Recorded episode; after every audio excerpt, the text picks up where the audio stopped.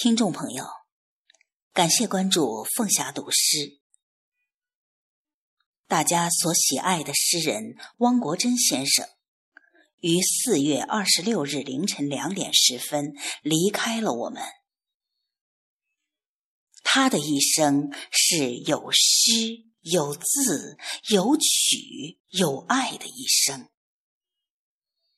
曾有评论说，有青春的年代。就有汪国真的诗行，他的诗浪漫了我们的青春时光。吟诵是对诗人最好的纪念。今天我给大家朗读汪国真的作品《跨越自己》。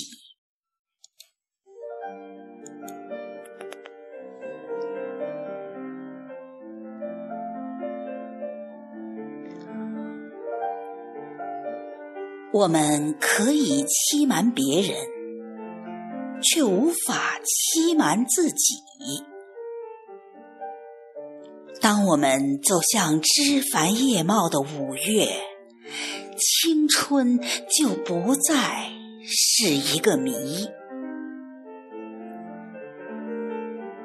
向上的路总是坎坷又崎岖。